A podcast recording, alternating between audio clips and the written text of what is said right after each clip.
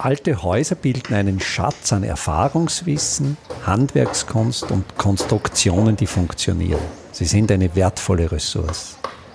Mein Name ist Friedrich Idam. Ich bin Spezialist für historische Bauten und das ist mein Podcast.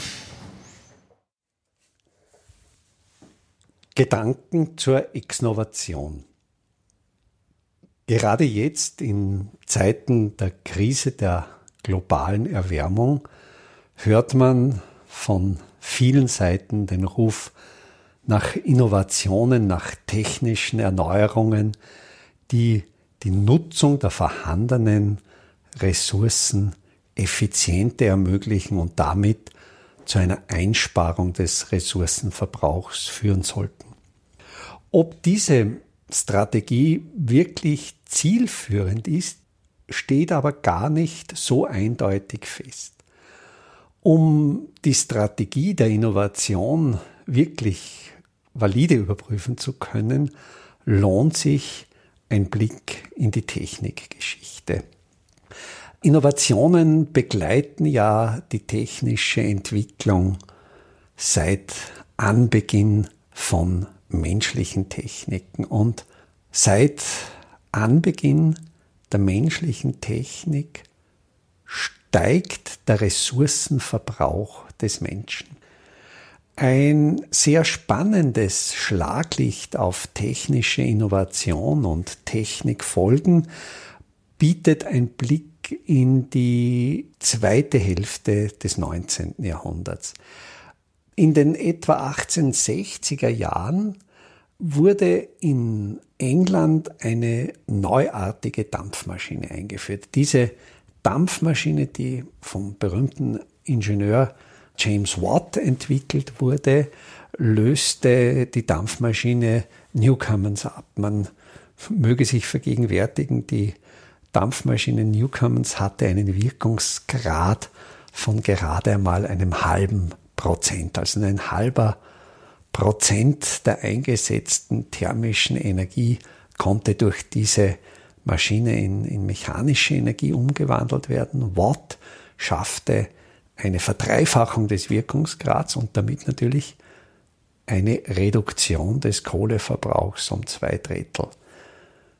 Würde man jetzt diese Standardtheorie der Innovation anwenden, könnte man wohl erwarten, dass der Kohleverbrauch in England in der zweiten Hälfte des 19. Jahrhunderts eben genau um diese zwei Drittel hätte sinken sollen. Das Gegenteil war der Fall.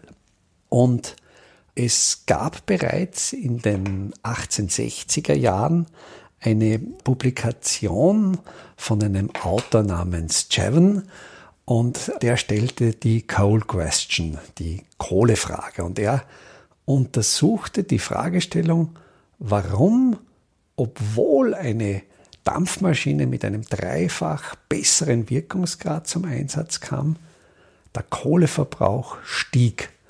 Und die Antwort auf diese Frage ist, wenn man sich so recht überlegt, ja gar nicht so absurd.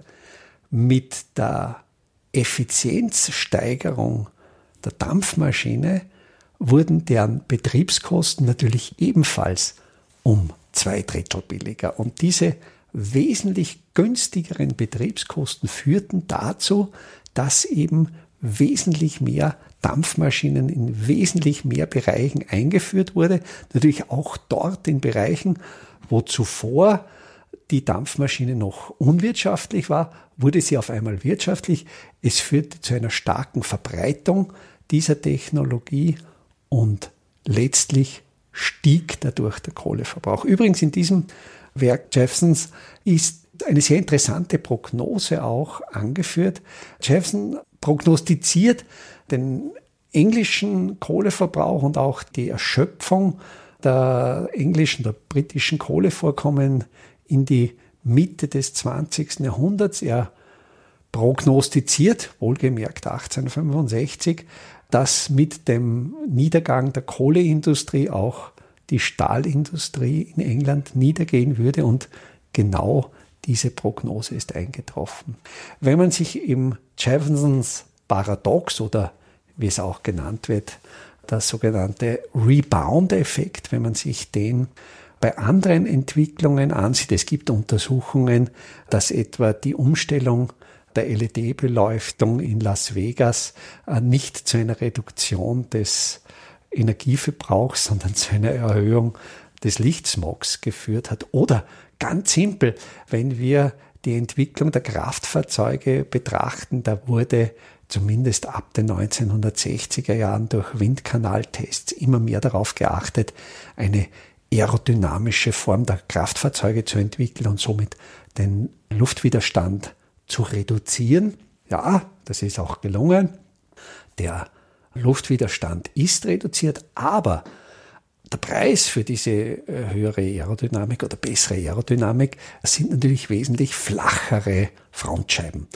Durch diese flacheren Frontscheiben fällt aber ungleich mehr Sonnenenergie in das Kraftfahrzeug als durch steile Frontscheiben.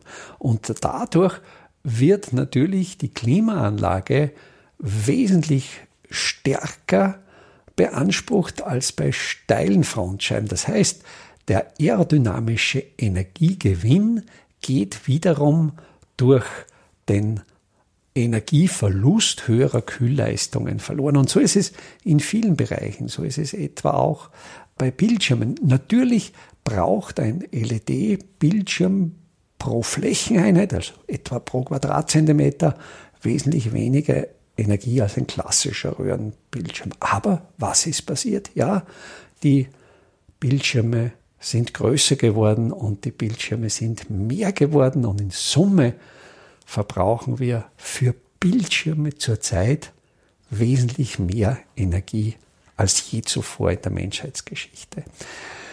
Wenn wir uns die Energieverbrauchsentwicklung seit den sogenannten Ölpreiskrisen oder seit dem Ölpreisschocks zu Ende der 1970er Jahre, seit dieser Zeit wird in den westlichen Gesellschaften Energie gespart. Wir sparen Energie und wenn wir uns die Entwicklung des Energieverbrauchs ansehen, der Energieverbrauch steigt dennoch trotz des Energiesparens. Also ist hier durchaus kritisch zu hinterfragen, ob Innovation mit, und das sei hier hinzugefügt, Innovation mit mangelnder Technikfolgenabschätzung. Eine ganz, ganz wichtige Disziplin neben der Entwicklung von Innovationen ist natürlich deren möglichst breite Folgenabschätzung. Und das passiert natürlich sehr häufig nicht.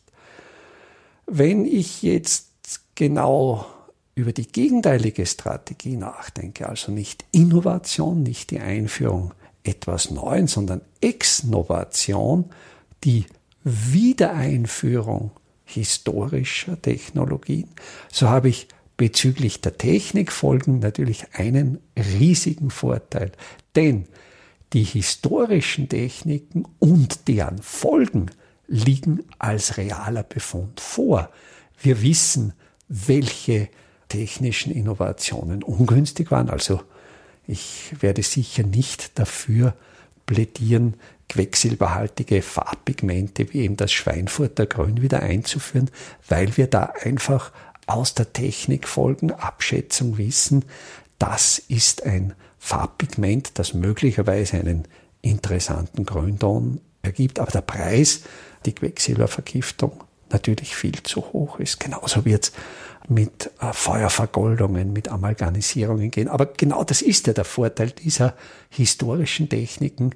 Wir wissen über deren Folgen sehr gut Bescheid. Und da, wenn ich jetzt ans Bauwesen denke, ist für mich eine dieser spannenden Technologien das Bindemittel Kalk. Es ist ja allgemein bekannt, wie hoch der CO2-Ausstoß der weltweiten Zementindustrie ist. Bei der Zementherstellung wird nicht nur sehr viel CO2 ausgestoßen, weil eben der Brennprozess des Zement, des Portland-Zementklinkers auf etwa 1400 Grad sehr energieintensiv ist, sondern darüber hinaus ja auch der Hauptbestandteil des Portland-Zements Kalkstein ist und bei dem Brennprozess aus dem Kalkstein, eben aus dem Calciumcarbonat, CO2 ausgetrieben wird. Also sowohl durch die Energiebereitstellung als auch durch den chemischen Prozess wird durch die Zementindustrie wesentlich mehr CO2 ausgestoßen als durch den gesamten globalen Flugverkehr. Und eine alternative Technologie ist das Bindemittel Kalk. Kalk ist natürlich auch Kalkstein. Es wird auch wie beim Zement der Kalkstein gebrannt. Es wird auch wie beim Zement beim Brennprozess CO2 ausgetrieben. Allerdings wird bei wesentlich niedrigerer Temperatur gebrannt. Also Kalk wird etwa um die 900 Grad gebrannt. Also man braucht schon wesentlich weniger Brennstoff. Und jetzt kommt's. Das Spannende bei Kalk ist, dass seine Abbindung durch die Aufnahme von CO2 geschieht. Das heißt, wenn Kalk abbindet, karbonatisiert dieses Bindemittel und nimmt dauerhaft aus der Atmosphäre wieder CO2 auf. Und das ist eine Technologie, die es schon seit der Römerzeit gibt. Der Name Kalk kommt vom lateinischen Calcum und wir kennen von Kalk sehr, sehr genau die Technikfolgen, seine Haltbarkeit und wissen über dieses Bindemittel sehr gut Bescheid. Und da denke ich, das wäre der Fall einer zielführenden Exnovation, dass ich dort versuche, wo Zement als Bindemittel durch Kalk ersetzt werden kann, auch diese Exnovation mache, diesen Schritt zurückgehe. Ich bin davon überzeugt, die Zukunft der Technologien, die Zukunft des wirklichen Energiesparens wird zu einem sehr hohen Maß in gezielten Exnovationen liegen, zur Rückkehr von Technologien, von denen wir bereits sehr, sehr genau wissen, welche Folgen sie haben und wie viel Energie sie tatsächlich verbrauchen. Einfache, aber schlaue Handwerkstechniken können Sie jetzt auch in der Praxis erlernen. Im Rahmen der Kulturhauptstadt Europas 2024 Bad Ischl bieten wir Ihnen im Salzkammergut heuer Workshops zu Arbeitstechniken der Simple Smart Buildings an. Es wird dabei ums Kalkbrennen, Kalklöschen und den gekonnten Umgang mit Kalkmörtel gehen. Sie lernen, alte Kastenfenster wieder in Stand zu setzen und besuchen Häuser, die von ihren Besitzern renoviert worden sind. Zum Abschluss der Workshop-Reihe im Herbst 2024 können Sie von international renommierten Profis die Lehmbautechnik in Theorie und Praxis lernen. Wir würden uns freuen, wenn wir Sie für den einen oder auch für mehrere Workshops begeistern könnten. Alle Termine, den Workshop-Folder zum Download und den Link zur Anmeldung finden Sie auf der Startseite meiner Website www.idam.at.